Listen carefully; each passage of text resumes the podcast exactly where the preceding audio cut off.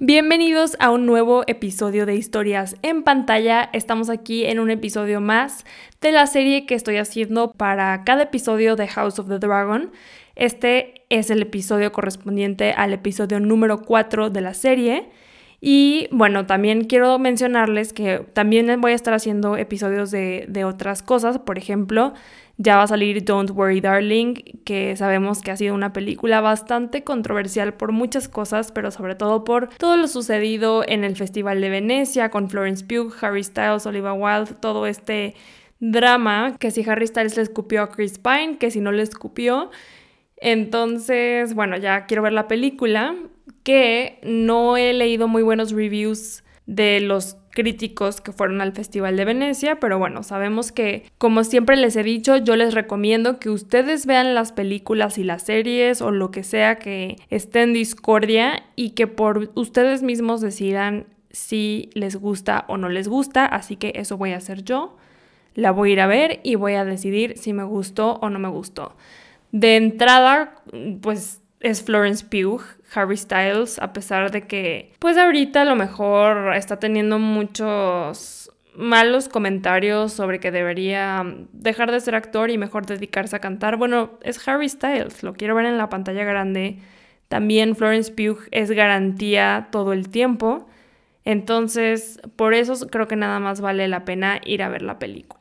Ya les estaré haciendo entonces ese episodio pero por lo pronto vamos a empezar con este recap del episodio número 4 de House of the Dragon. Este episodio titulado King of the Narrow Sea. Así que empecemos.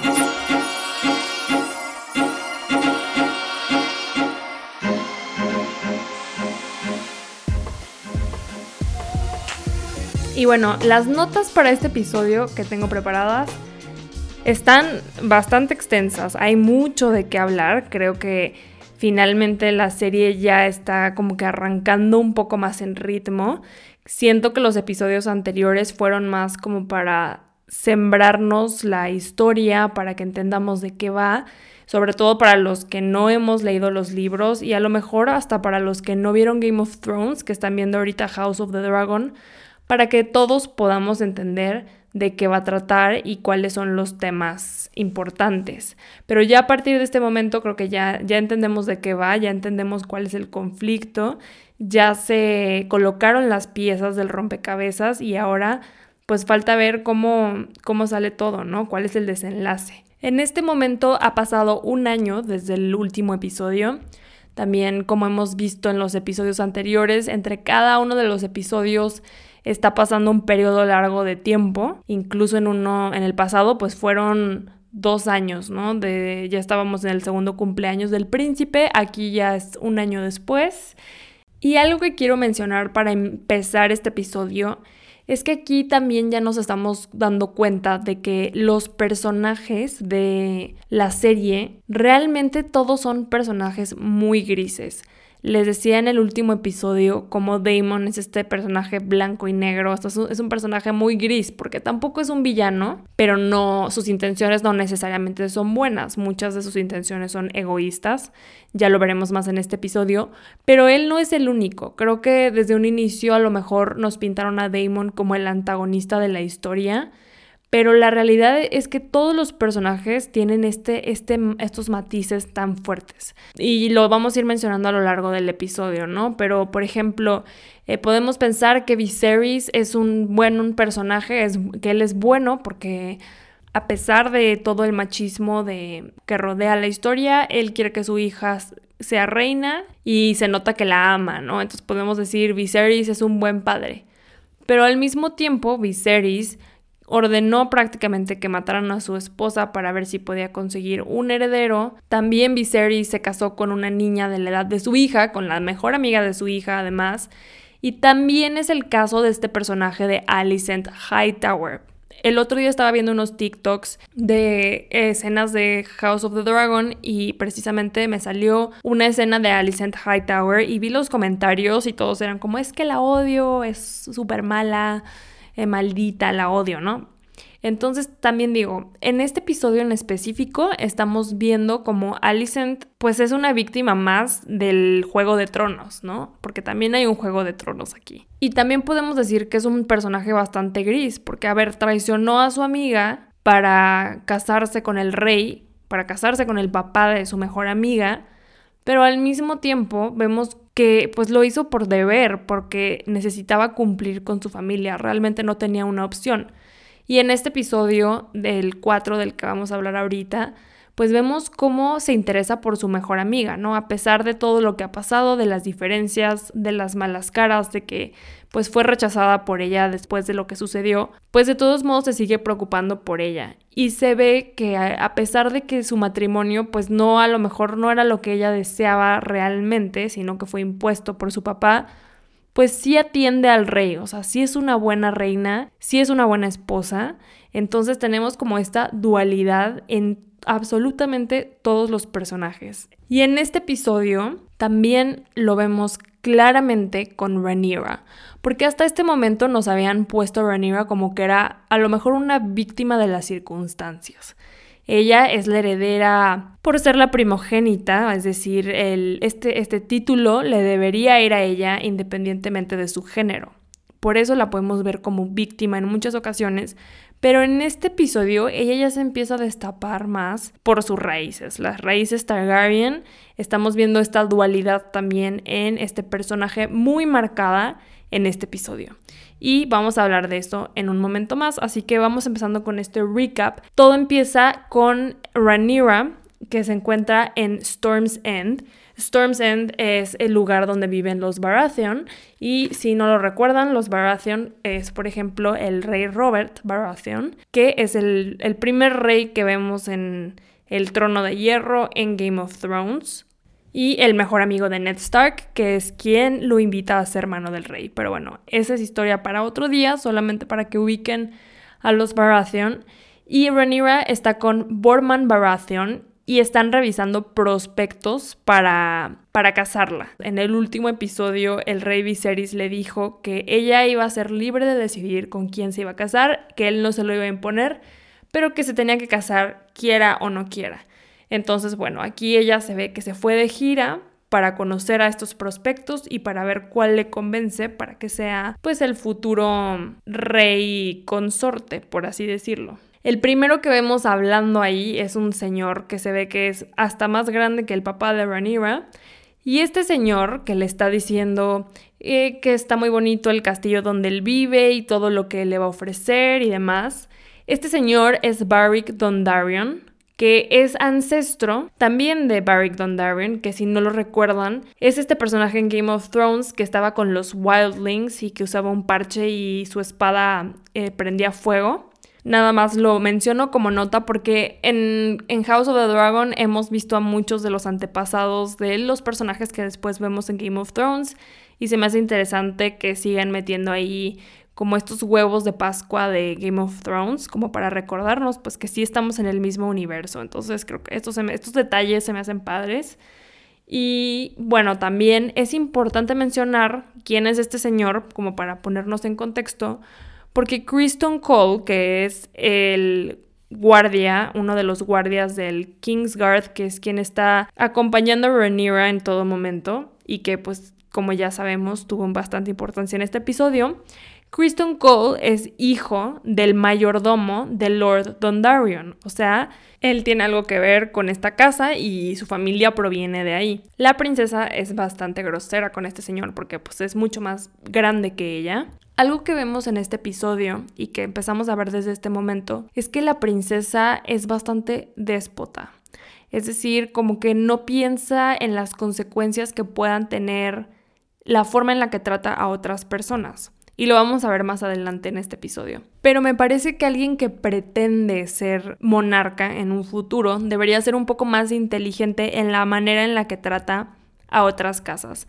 Y esto ya lo hemos visto anteriormente, cuando Dan Daenerys, siempre me confundo con Daenerys por Game of Thrones y con Rhaenyra y de repente digo Rhaenyra. Así que si lo digo y se dan cuenta, créanme que es porque mi cerebro se le lengua la traba, pero estamos hablando de Rhaenyra. Cuando Rhaenyra elige a Kristen Cole, también le recuerda Otto Hightower en ese momento que debe agradecerle a los hombres que están ahí para ofrecer sus servicios. Porque primero habla con otro y en eso Otto le dice, podrías agradecerle por, por estar aquí. No me acuerdo exactamente las palabras, pero no es la primera vez que alguien le tiene que decir a la princesa como, güey, agarra la onda. O sea, estás hablando con los señores de otras casas importantes, tienes que tener un respeto hacia ellos. Como que ella piensa que la palabra de su papá sí es ley, que porque él dijo que ella va a ser la heredera, pues ya está, ¿no? Y no se da cuenta que el juego de tronos tiene que ser más premeditado. Pero bueno, aquí eh, este hombre, Borman Baratheon, le dice como que, oye, no, o sea, estuvo de más tu comentario. Y después de eso vemos que llega uno ahora mucho más joven que ella, un niño, y pues también no lo toma, no lo toma bien y pues, se burla un poco de la situación y no les da importancia. Este niño es el heredero de la clase Blackhaven y de repente lo insulta otro tipo que está ahí, como pues porque es absurdo que un niño le esté pidiendo la mano como la princesa, la más codiciada en ese momento. Y este otro es el heredero, heredero de Bracken. Y bueno, en dos segundos se pelean a, a muerte y el niño termina matando al otro. Entonces, creo que también aquí vemos estos conflictos que a lo mejor, no sé si este en particular tuvo relevancia en Game of Thrones, no lo recuerdo, pero vemos cómo enemistades pueden surgir desde estas épocas, ¿no? Como por cosas así tan absurdas, luego existen guerras de años y años entre casas. Después la princesa pues ya va de regreso a King's Landing, ya se hartó del tour, ya se hartó de ver a los pretendientes y en eso vemos que Caraxis, que es el, el dragón de Daemon, pues va llegando a King's Landing también al mismo tiempo, entonces los dos se dirigen para allá. Daemon regresa a King's Landing y regresa bajo el título de rey. O sea, esto no huele nada bien al principio porque pues nadie puede ser rey más que el único rey. Entonces, por eso se llama así el episodio también, King of the Narrow Sea. Este es el título con el que nombran a Damon después de haber vencido en los Stepstones, cosa que vimos en el episodio pasado, y se presenta ante su hermano con una corona de hueso, probablemente huesos humanos, ya sea de Krajas Crabfeeder o pues de alguno de los pobres desafortunados que murieron en los Stepstones. Y cuando parece que está retando al rey, porque el rey le pregunta como que, ah, entonces ya eres rey y de hecho los guardias no lo, no lo quieren dejar pasar todavía. Él le dice que peleó y ganó en estas tierras para poder entregárselas a su majestad y que el, el título de King of the Narrow Sea no significa nada para él porque realmente ese título lo ganó para su hermano. Entonces en este momento también le entrega el martillo que usaba Krajas y les dice que lo pueden agregar a la silla, a la silla de al trono de hierro. Y en este momento, bueno, Viserys ya decide perdonar a su hermano, como que fue su manera de ganarse otra vez la entrada a, pues a King's Landing, a la realeza, a estar junto a su familia. Y tengamos en mente este momento, cómo entra Daemon a, a ver a su hermano la primera vez, cómo hay todo un mar de gente que está pues viendo el momento que al final festejan junto con ellos, entra triunfante, entra como un héroe. Y vamos a ver al final el contraste con la segunda vez que entra a esta habitación, después de todo el drama que pasa con, con Rhaenyra. Pongámosle un pin a eso y vamos a hablar de eso más adelante. Después pasamos esta celebración en la que Rhaenyra pues está como apestada, su papá está enojada, está enojado con ella porque volvió tres meses antes de este tour que iba a ser para escoger a una pareja y sobre todo porque volvió sin haber escogido a nadie. Él está con su hermano, está muy a gusto y en esto vemos este momento en la conversación entre Alicent y Rhaenyra. Parece que después de este año pues ya se limaron un poco las asperezas. Ella dice que la había extrañado y vemos como pues Obviamente ya no es la misma amistad y la complicidad que tenían antes, pero como que Rhaenyra ha podido perdonarla hasta, hasta cierto punto. También podemos ver que Alicent está cansada de, de estar pariendo, básicamente. Ella sabe que su presencia no tiene nada de relevancia y que pues su única función realmente es brindarle más herederos al rey. El rey tampoco es como que la respete, o sea, que la vea como una igual, ¿no? Cosa que creo que con su antigua reina era un poco diferente, pero en este caso más bien Alicent es la que atiende al rey y se ve que está agradecido con ella por eso y tampoco es cruel con ella pero al mismo tiempo pues se nota que, es un peón más en su, en su tabla para conseguir lo que quiere. O sea, realmente Alicent cumple su función y no más, ¿no? Después tenemos a Rhaenyra y a Daemon, que ellos cuando hablan entre ellos, de eso lo vimos desde el primer episodio, hablan en alto valirio, que es pues este idioma antiguo de Valiria y que todos los Targaryen hablan y es el idioma de hecho en el que le hablan a los dragones. Ellos conversan sobre el matrimonio y porque pues bueno es el tema del momento para Rhaenyra también. Y esta, esta escena se me hizo muy importante cuando Damon le dice que el matrimonio es solo un convenio político. Porque después cuando te casas puedes hacer lo que quieras. Recordemos que Damon está casado, pero realmente odia ese matrimonio porque le fue impuesto y no siente absolutamente nada por su esposa y por lo mismo nunca está con ella. En estos últimos, creo que han sido cuatro o cinco años, él no ha visto a su esposa ni le interesa verla. Y aquí Ranira le dice que para los hombres puede que sea un convenio político, pero para las mujeres es una sentencia de muerte. Y que su esposa ha tenido suerte que no ha puesto un hijo en ella. Recordemos que Rhaenyra pues está bastante traumatizada por lo que le pasó a su mamá. Al final, su mamá de cierta manera, aunque a lo mejor sí tenía un poco más de conexión con Viserys, porque también pues era Targaryen, eh, al final cumplía la misma función que Alicent, nada más tenía que cumplir con su deber, que era darle hijos, y al final eso lo llevó a su muerte. Y por lo mismo Rhaenyra no quiere que le pase lo mismo. Cuando le dice que, que su esposa ha tenido suerte, que no ha puesto un hijo en ella, él le dice que duda que un bebé pueda crecer en un ambiente tan hostil. O sea, odia a esta mujer que todavía no vemos. Y Rhaenyra le recuerda, mi madre fue forzada a tener hijos hasta que la mató.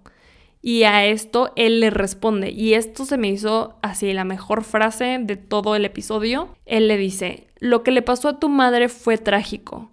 Vivimos en un mundo trágico pero no puedes vivir tu vida con miedo o te perderás de las mejores partes. Y aquí otra vez tenemos a este Damon que ya no es tan malo, o, por lo menos así él lo hace parecer, o sea, él es bastante gentil con ella, parece que es como la única persona que realmente le importa, aunque de repente, o sea, tiene esta relación complicada con su hermano, pero con Rhaenyra como que siempre tienen esta complicidad. Y esto que le dijo va a tener mucha importancia más adelante en el episodio. Sabemos que él, pues es este hombre que vive en el momento, ¿no? A él le gusta mucho la fiesta, a él le gusta tener amantes. En el episodio pasado lo vimos pelear como si no hubiera un mañana, es decir, no se preocupa tanto por las consecuencias de, sus actos, para empezar, ni por las consecuencias que pueda tener la vida. Él vive al momento, que es un poco lo que le está diciendo a Rhaenyra en esta plática. Y aquí vamos construyendo un poco lo que va a suceder más adelante en el episodio. Después de este momento vemos cómo le están informando al rey que, bueno, Corlys Velaryon, que es The Sea Snake, que es este hombre que está casado con la prima de Viserys, el que peleó en los Stepstones junto con Daemon, pues no regresó. Y su familia, pues es una de las familias más importantes de todo el reino, pero bueno, él está sentido con el rey por rechazar a su hija. Entonces le están diciendo al rey que hay una, un rumor de que Corlys tiene la intención de casar a su hija con el príncipe de las Free Cities, o sea, las ciudades libres, y esto resultaría en algo muy peligroso para el reino, porque bueno, las ciudades libres tendrían mucho más poder y esto sería una amenaza para la corona. Aquí recordamos que también en el episodio anterior le habían aconsejado al rey que case a, a, con Laenor para volver a hacer esta alianza con la familia de Corlys, porque Corlys tiene mucho poder, él controla las rutas marítimas y le conviene más tenerlo a su lado que en su contra. Pero bueno, después de este momento se viene lo bueno y lo más intenso del episodio. Y es que Rhaenyra se retira a dormir a su cuarto. Vemos como Kristen Cole es el encargado de resguardar a la princesa durante la noche. Pero cuando entra a su cuarto ve que le dejaron una bolsa con ropa como de, como de hombre, pero pues de plebeyo, y que le dejaron un mapa. Este mapa muestra que en su cuarto hay una, hay una puerta y está escrito también en alto valirio las instrucciones. Y bueno, se da cuenta que al lado de su cama hay un pasadizo que nunca había visto, sale de su cuarto con la ropa que le dejaron y se escapa y se encuentra con, obviamente, Daemon Targaryen. Aquí eh, algo importante que mencionar es este tema de los pasadizos en el castillo. En Game of Thrones también vimos que estos existían, pero desde el primer episodio de la temporada nos damos cuenta que Daemon conoce el castillo mejor que nadie.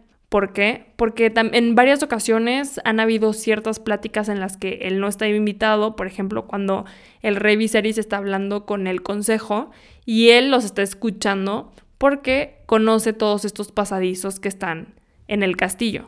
Sabemos que en Game of Thrones otros personajes conocían estos, estos pasadizos, como por ejemplo Varys, que pues él también se encargaba de escuchar todo lo que pasaba en el, en el castillo. Y bueno, más adelante vamos a mencionar otro, otra cosa que se asemeja a este personaje de Game of Thrones. Pero bueno, Rhaenyra se encuentra con Daemon y salen a, a la noche a la ciudad. Sabemos que pues en la noche hay, ya lo habíamos visto anteriormente, hay de todo en esta ciudad. Hay excesos, alcohol, sexo, hay todo, todo, todo lo que se pueden imaginar, ahí hay. Entonces, una de las cosas con las que se encuentran, primero, Damon obviamente va encapuchado también, es una obra de teatro, una puesta teatral en, el que, en la que están interpretando toda la situación que pasa con la corona en ese momento cómo la gente quiere a Aegon de heredero y Rhaenyra es nombrada la heredera, etc. Obviamente esta puesta en escena es pues es como bastante satírica y pues la princesa nunca había estado fuera de, del castillo. Es la primera vez que ve a la gente, es la primera vez que escucha a las personas de primera mano. Recordemos que esto también es algo que vimos en su momento en Game of Thrones, cuando Arya se encuentra con una de estas puestas en escena. Entonces, bueno, ella ve que la gente aplaude y grita cuando dicen que Aegon va a ser el nuevo rey y no ella. Y vemos como Damon la está mirando fijamente. El, haberla llevado ahí creo que no fue algo accidental. Y él le dijo, es importante que escuches lo que, la, lo que la gente dice, lo que piensan, porque al final tú quieres ser reina. Ella dice, no importará lo que ellos quieran, nuevamente con esta actitud de, a mí mi papi ya me nombró heredera y así va a ser. Pero Damon quiere que ella vea la realidad de su posición, porque al final Damon es el que conoce mejor los deseos que tiene la gente del pueblo, a pesar de que a lo mejor tampoco le importa mucho. Y en este primer episodio vemos cómo va y, y mata a varios como sin piedad. Pero él es el que conoce mejor lo que la gente dice, lo que la gente quiere, porque al final él sí interactúa con ellos. Él sale del castillo frecuentemente, a pesar de que, bueno, sale principalmente para excederse, pero convive con estas personas, cosa que los demás en la realeza nunca hacen. Entonces, por lo mismo, él sabe que, que no va a ser tan fácil para Rhaenyra llegar a ser reina. Y es ahí donde él también quiere jugar una parte fundamental en este rompecabezas. Después siguen con su aventura de la noche y en un momento Rhaenyra se, se, escapa un poco, es decir, se adelanta un poco de donde estaba su tío y se encuentra con alguien. Con, esta persona con la que se encuentra es Harwin Strong. Es uno, un personaje que ya habíamos visto anteriormente en los episodios pasados, aunque no ha tenido tanta relevancia, pero este personaje la reconoce de inmediato. Creo que esto puede ser clave en un futuro. O sea, él es el único testigo, digamos, que pertenece a la corte, que reconoció a la princesa en este momento y que vio que efectivamente estaba acompañada de Daemon Targaryen, su tío. Entonces él, pues se la detiene y le dice como que disfrute su noche fuera del castillo. Pero bueno, ya tenemos un testigo. Y bueno, después de aquí ya para no perder más el tiempo, Damon lleva a Rhaenyra al burdel, este mismo burdel en el que él estaba festejando en el primer episodio, después de que el príncipe, pues el príncipe hijo del rey y de su primera esposa, de Emma, muere y que le dice que fue el heredero por un día. Bueno, en este mismo burdel donde él estuvo festejando, lleva a la princesa y en este lugar están sucediendo todo tipo de encuentros sexuales. Obviamente la princesa nunca había visto algo así, de haber estado resguardada toda su vida en el castillo, pues ni se imagina qué es eso. Y por eso es que le pregunta, ¿qué es este lugar? Y él dice, es donde la gente viene a tomar lo que desea. De cierta forma, yo como lo veo es que Damon obviamente está jugando su propio juego y está viendo por sus propios intereses, está moviendo las piezas. Y esa es como la parte negra, ¿no? La parte negra de, su, de sus intenciones. Pero por otro lado, yo como lo veo es que él está mostrando que un hombre y una mujer pueden hacer más que solo procrear y que no lo tiene que ver como un castigo o como una sentencia de muerte, como se lo dijo anteriormente. Y esta sería la parte blanca de sus intenciones, ¿no? Siempre tiene que tener doble intención, una egoísta y otra un poco más altruista, por lo menos hablando de Rhaenyra, sabemos que en cierto lugar de su corazón, pues sí tiene buenas intenciones, porque desde el primer episodio vemos como ella realmente es el único personaje con el que interactúa y con el que tiene conversaciones reales. Siguen avanzando entonces en el burdel y él le quita el gorro que ocultaba su cabellera. Sabemos que el cabello de los Targaryen pues es reconocido en cualquier lugar porque es el, el son los únicos que son ah, totalmente rubios, entonces cualquiera que vea un Targaryen lo va a poder reconocer.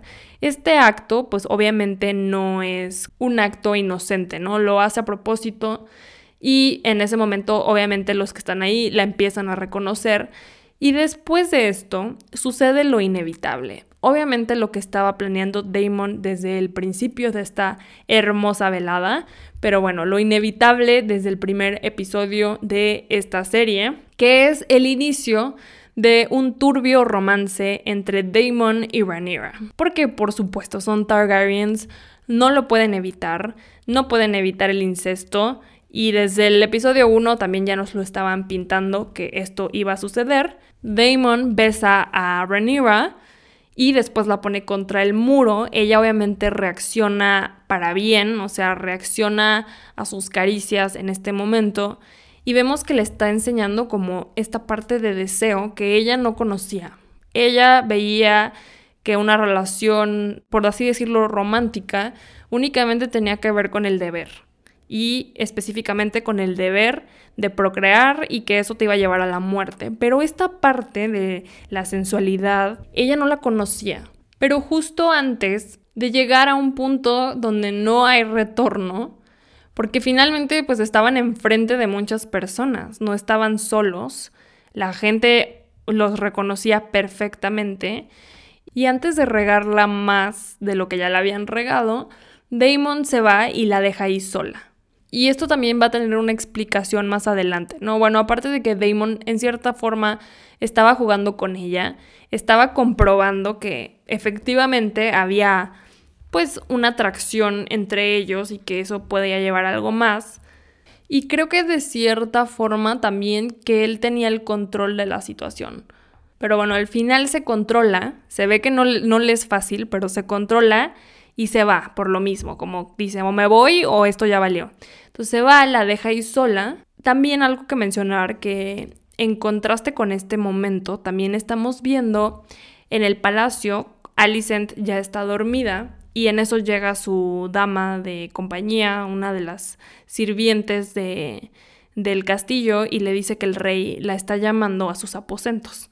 Esto obviamente significa pues que quería intentar crear un nuevo heredero en ese momento. Nuevamente esta, esta posición de tú nomás sirves para traer hijos al mundo.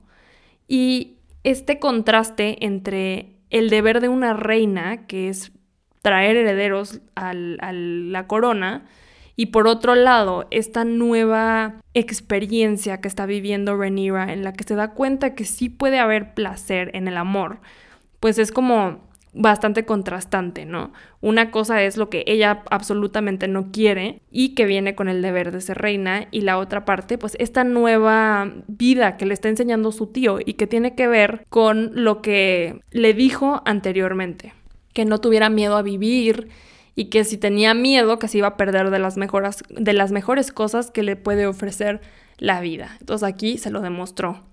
Y bueno, como ya la dejó ahí sola, ella tiene que encontrar su regreso, su camino de regreso al castillo. Y al salir del, del, burdel se ve que hay un niño que está ahí en la calle y que la empieza a seguir. Obviamente la reconoció. Esto tiene relevancia más adelante porque este es un espía que la va a delatar con pues principalmente con Otto Hightower, que es la mano del rey. Pero antes de llegar a esa parte, ella regresa al castillo y bueno, entra por la puerta principal de su cuarto donde está parado Kristen Cole y dice, ah, caray, o sea, ¿en qué momento y por dónde te saliste si yo he estado aquí parado todo el tiempo? Sabemos que ella viene de, pues, de haber sido rechazada, ¿no? Entonces, ella empieza como a jugar con Kristen Cole, bueno, ella, él claramente no le está siguiendo el juego, pero le quita el casco y lo hace entrar al cuarto. Después lo besa y se ve que él está muy, muy incómodo en este momento. Él sabe que se matan hombres por menos que esto y que su posición es lo menos que está en juego en este momento. Su cabeza está en juego, porque si alguien se enterara de que él estuvo con la princesa o que tuvo cualquier tipo de interacción romántica con ella, pues obviamente lo que van a pedir es su cabeza, ¿no? Por traición, o sea, eso es traición.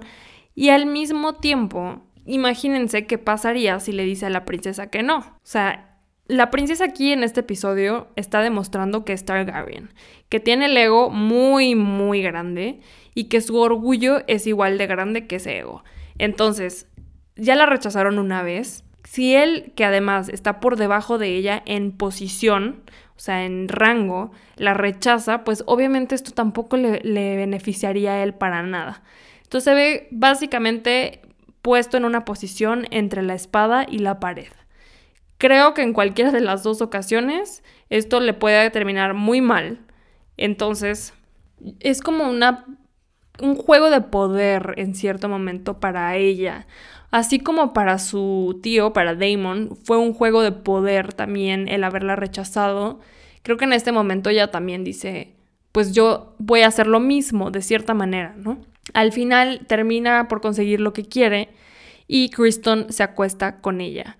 Aunque en ningún momento se le ve convencido de, de esto. O sea, ya lo habíamos mencionado en el episodio anterior, cómo se notaba que había cierta atracción entre ellos, pero bueno, claramente el hombre pues no iba a actuar de su propia voluntad antes que, que nada, ¿no? O sea, él no iba a hacer nada, por más que sí sintiera alguna atracción por la princesa.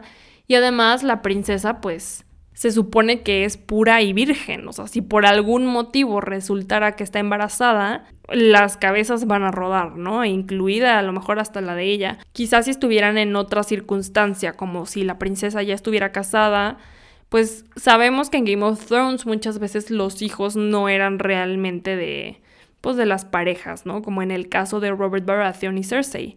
Sus hijos eran hijos de Jamie Lannister.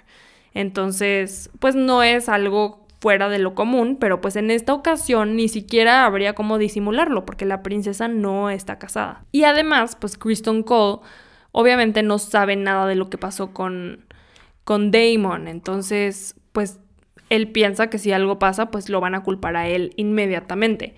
Pero bueno, al final no puede decir que no y termina accediendo a la petición de la princesa. En este momento en el que están pues ellos dos romanceando, hay una toma que hacen como de detrás, pareciera que como que están detrás de, de una mampara, como de un biombo, como de una pared que, tiene cierta textura y que, que, se puede ver, ¿no? No sé, cómo, no sé cómo decirlo exactamente. Pero para mí esta toma reflejaba como si Damon estuviera viendo este acto, ¿no? Finalmente ya sabemos que él tiene acceso a todo el castillo, que él sabe que detrás de, del, del, cuarto de la princesa hay un pasadizo y esta toma así se me hizo como que pareciera que los estaba viendo en este momento. Y quizá ella, hasta ella sabía que esto era posible. A lo mejor hasta lo hizo a propósito, como él la rechazó a ella, ella, ella fue a buscar a, a Kristen como para vengarse, ¿no? Como, ah, me rechazaste, pues mira, no te necesito. Pero bueno, no podemos estar seguros de esto porque en ningún momento nos lo dicen. A lo mejor en futuros episodios harán alguna referencia a que pues sí la vio efectivamente o, no dirán nada y pues ya nada más queda en nuestra imaginación. Pero bueno, esto fue lo que pasó con Kristen Cole. Y después de esto, en la madrugada, el informante, o sea, este niño que la vio salir del burdel, le avisa a Otto Hightower que pues todo lo sucedido. Y después, este en la mañana, a primera hora, va con el rey y le dice los rumores de lo que pasó entre Damon y Rhaenyra, que bueno, lo que la gente está diciendo. Obviamente el rey se enoja muchísimo y lo acusa de mentir y de ir al extremo con su ambición de ver a Aegon en el trono. O sea, dice, no puedo creer que estés diciendo esto de mi hija, que, que estés poniendo en tela de juicio su pureza, su dignidad, con tal de ver a tu propia sangre en el trono. Alicent está con él en este momento porque recordemos que la llamó a su cuarto una noche antes y escucha todo, pues todo lo que pasó.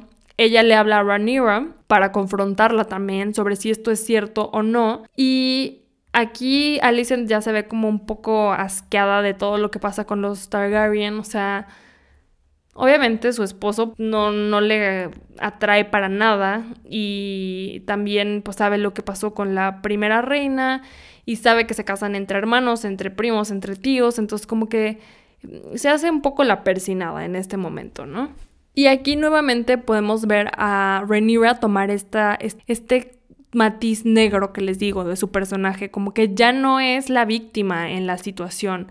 Ella ya se está comportando más como una verdadera Targaryen, más como su tío le dijo que tenía que ser porque ella jura que no, que no es cierto, que estos son solamente rumores, que pues la quieren desprestigiar y lo jura en la memoria de su madre. Que esto nos hace pensar que pues es igual que, que Damon, o sea, que, que no le importa el extremo al que tenga que llegar con tal de conseguir lo que ella quiera.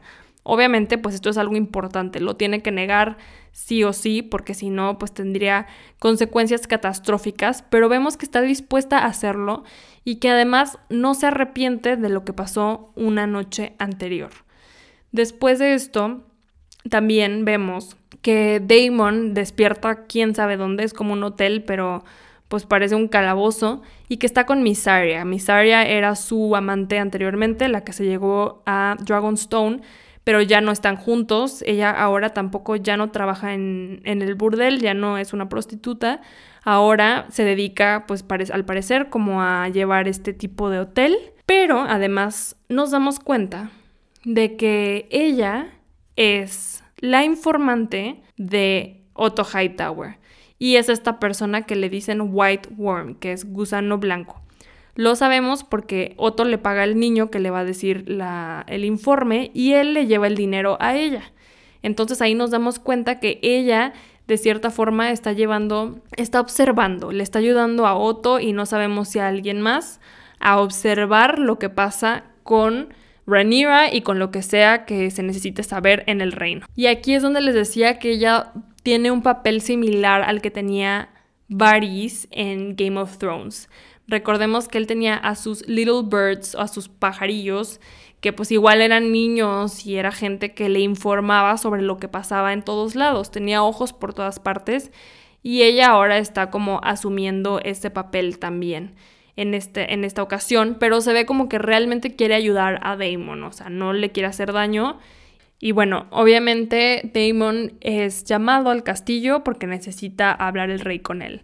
Antes que esto, Viserys confronta a Rhaenyra y ella niega absolutamente todo lo que dicen de ella y Daemon, o sea, niega que haya pasado eso, no niega que se haya salido del castigo, del, perdón, del castillo, eso sí lo, lo acepta y está enojada también porque dice, si yo fuera hombre, a nadie le importaría lo que hago o lo que no hago y con quién. Pero bueno, para esto su, su, papá le dice, sí mamita, pero pues no eres hombre, ¿no? Eres mujer y si quieres ser reina vas a tener que respetar ciertas reglas. Si de por sí no te va a ser fácil llegar a ser reina. Viserys está consciente de que mucha gente se va a oponer a esta decisión que él ha tomado y que también él no es lo suficientemente fuerte para poder revocar esa decisión. Él no sabe cuál es la decisión correcta y al mismo tiempo siento que quiere que Rhaenyra sea la reina hasta cierto punto porque pues finalmente la ve como como pues es la única hija que, tuvo con Emma, con su primera esposa, se siente en cierta medida culpable por lo que pasó con ella. Y, y bueno, como que ahora que se dio cuenta que fue manipulado por Otto para que se casara con Alicent, como que obviamente quiere a su hijo, quiere a su heredero, pero pues no lo convence lo suficiente como para revocar a Rhaenyra y nombrar a Aegon rey. Entonces, bueno, le dice que se tiene que poner las pilas, que tiene que agarrar la onda de cuál es su posición, de que es mujer y de que no puede hacer lo que quiera con quien quiera, por más que, que lo quiera. Y aquí también le dice algo importante, que no importa cuál sea la verdad, que al final no da igual si, si lo hizo o no lo hizo. Lo que importa es lo que la gente crea, porque eso es lo que va a definir el futuro y la aceptación que pueda llegar a tener. Y aquí también le dice, se acabó lo que se vendía porque ya te vas a casar con Leinor, quieras o no. Te ganaste esto, o sea, más bien perdiste la oportunidad, ya no puedes escoger con quién te quieras casar. También evitando que por algún motivo fuera a decir, pues me quiero casar con, con Damon. Y él sabe que pues es lo que más le conviene al reino. Ella acepta, como que se da por vencida, dice sí, está bien, pero le pone en cara que entonces él también se tiene que agarrar los pantalones y tiene que hacer lo que es mejor para el reino. Si lo que es mejor para el reino es que ella se case con Leinor, entonces él tiene que tener a su lado a alguien en quien pueda confiar, porque dice que no puede confiar en un hombre que le pone un espía a su hija sin haberle dicho antes. Que los intereses de Otto Hightower claramente son totalmente egoístas y que él solamente estará viendo por su propio futuro y por sus propias conveniencias. Después el rey confronta a Daemon y en lo contrario de la princesa, él no niega lo sucedido y le dice que lo deje casarse con Rhaenyra para que juntos puedan arreglar la casa del dragón. Y aquí es donde les decía del contraste entre la primera vez que vemos entrar a Damon en esta habitación, en el, en el principio del episodio, cuando entra como un héroe, y en este momento como entra arrastrándose en el piso, totalmente humillado. Vemos que está en condiciones deplorables en este momento y tirado en el piso, le pide que le dé la mano de su hija. Obviamente Viserys se enoja nuevamente con él y lo acusa de que él no le interesa a su hija, que a él lo que quiere es su trono. Entonces, pues obviamente no le va a dar la mano de su hija y nuevamente lo destierra de King's Landing. Y ya para no hacer el cuento más largo, las últimas dos cosas que son importantes que pasan en el, en el episodio es Primero, cuando el rey confronta a Otto Hightower, le hizo caso a su hija. Y aquí también podemos ver cómo él realmente no sabe ni qué hacer, o sea, es manipulable por todos lados, porque esta decisión ya la venía pensando desde antes, pero no es hasta que su hija se lo dice que finalmente se decide a despedir a Otto Hightower como mano del rey. Y lo que le dice cuando entra a la habitación es cinco días. Otto no entiende lo que está pasando. Cinco días fueron los que tuvieron que pasar de que mi padre fuera un hombre perfectamente sano a que se enfermara y muriera después de haber sido nombrado mano del rey. Y el día que él murió es el mejor, fue el mejor día de tu vida porque tú fuiste mano del rey.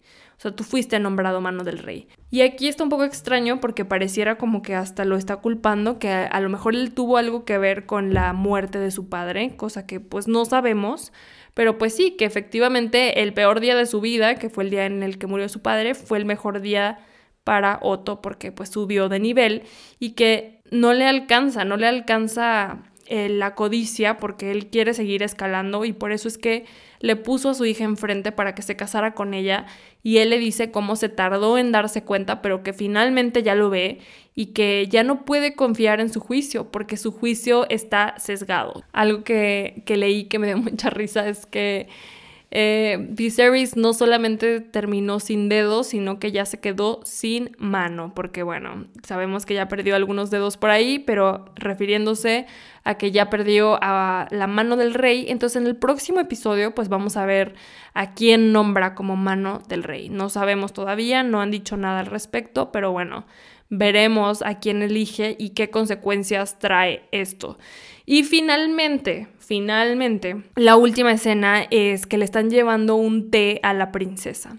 El maestro, no sé cómo se llama en español este, este puesto, pero es el Grand Maester, que es como estos hombres medio monjes que, que viven ahí con ellos también, que sirven a la corona, pues le lleva un té. Y ella le pregunta que qué es eso, y él le dice que el rey le manda ese té que es para evitar consecuencias no deseadas. O sea, dando a entender que pues el rey no le creyó que no pasó nada y por si sí, por si no, que se vaya tomando el té porque no queremos después que vaya a pasar pues un embarazo no deseado, ¿no? Y sobre todo el rey no tiene ni idea de lo que pasó con Kristen Cole, entonces él se imagina que ese hijo pues sería hijo de Damon y bueno, ¿para qué quiere más problemas? Mejor que se tome el té y ahí termina el episodio. Y llegamos al final de todo lo que pasó, el recap de este episodio 4, creo que estuvo bastante intenso. La verdad, de repente ya rayaba ahí como que en la Rosa de Guadalupe con tanto drama y tanta cosa que pasó. Como les había dicho en el episodio anterior, o sea, Claro, todos estos elementos son cosas que ya conocemos de Game of Thrones. Es la narrativa, también la estructura que tenía Game of Thrones, el tipo de situaciones que se presentaban en esta serie. Aunque aquí sí se siente un poco más telenovelesco, también porque pues solamente estamos hablando de una familia hasta el momento. Creo que ya más adelante cuando empecemos a tener más personajes como va a ser el Leinor, ya cuando sea la boda con Rhaenyra y pues seguramente tendrán hijos porque recuerden que esta serie se va a llevar a cabo en un largo periodo de tiempo. Entonces todavía nos faltan muchos personajes por conocer, esta historia se va a ir haciendo más grande y conforme pase el tiempo creo que vamos a poder seguir viendo cómo interactúan más con otras casas, ¿no? Y algo que quería mencionar que tiene que ver con lo que dije al principio, cómo nos muestran aquí todos estos personajes, ninguno es 100% bueno ni 100% malo, o sea, hasta el momento creo que todos tienen de las dos partes y esto es algo que siempre hemos visto de la familia Targaryen desde Game of Thrones. Bueno, en el caso de del hermano de Daenerys, creo que era Viserys también, pues él era bastante malo en Game of Thrones, o sea, ese sí no tenía una pizca de, de bueno. Pero en el caso de Daenerys, vemos como ella al principio empieza como siendo este personaje, pues que quiere liberar a los esclavos y que al parecer como que es un personaje heroico y bueno, pero después es, esa bondad se empieza a tornar un poco gris porque ya no sabemos si realmente lo único que le importa es la libertad y el bien de las personas o si ya se convierte como en hambre por el poder. Creo que del, de Game of Thrones, el único personaje que nos muestran como que siempre es bueno es Jon Snow, ¿no? Él siempre era muy moralista, él sí veía por el bien de los demás, protegía a sus hermanos, protegía a los miembros de The Night's Watch, después con los Wildlings los protegió también, su familia, o sea, él sí, sí era como el personaje heroico, el héroe, el que siempre va a hacer lo bueno, lo que está bien, y creo que aquí podemos ver el contraste también entre las casas, ¿no? Como los Targaryen realmente son personajes muy grises, como eh, muchas veces, por supuesto, son egoístas, tienen hambre de poder porque ellos se creen los legítimos herederos del trono de hierro y porque controlan a los dragones, pues también esto les da pues muchísimo poder y, y mucha seguridad también en sí mismos, pero a diferencia de los Stark, como esta casa y esta familia, estos personajes, estaban más orientados hacia conseguir el bien y eran un poco más moralistas. En este caso los Targaryen, pues no. Ellos están bastante centrados en sí mismos y en sus propios intereses. Pero bueno, ya vamos en el episodio 4. Como sabemos, va a haber un salto en el tiempo. En algún episodio nos van a poner ya un salto de 10 años y de hecho eh, la, la, actriz que interpreta a Rhaenyra y la que interpreta a Alicent van a ser cambiadas por otras actrices. En este caso, Millie Alcock es la actriz que ha sido Rhaenyra hasta el momento y más tarde eh, va, a ser, va a ser interpretada por Emma Darcy. Emma Darcy, no sé si lo estoy diciendo bien, pero bueno, para que se vea más grande es otra actriz por este salto del tiempo. Entonces ya veremos qué pasa más adelante con esta situación de Damon y Rhaenyra. Ahora Rhaenyra ya la van a casar, entonces esta historia va a ir evolucionando. Y también como les había platicado en el último episodio, pues esta temporada es, es basada en Fire and Blood, que realmente es la puesta en escena, es cuando colocan las piezas para lo que se viene en Dance of the Dragons, que no sé si será la siguiente temporada o si van a ser más extensa la historia, pero bueno. Ahora sí, esto es todo por el episodio de hoy. Espero que les haya gustado. Por favor, déjenme sus comentarios, díganme qué les pareció y vamos a seguir platicando sobre los siguientes episodios, también episodios de otras cosas. Esperen el próximo de Don't Worry Darling. Y bueno, recuerden seguirme en mis redes sociales. Estoy en Instagram y en TikTok como arroba historias en pantalla y nos vemos en el siguiente episodio la próxima semana.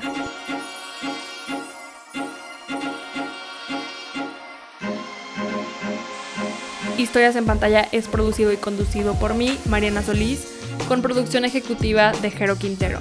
Diseño de portada por Marisol Suástegui y la música es de Ernesto López. Este es un podcast de Bandy Media.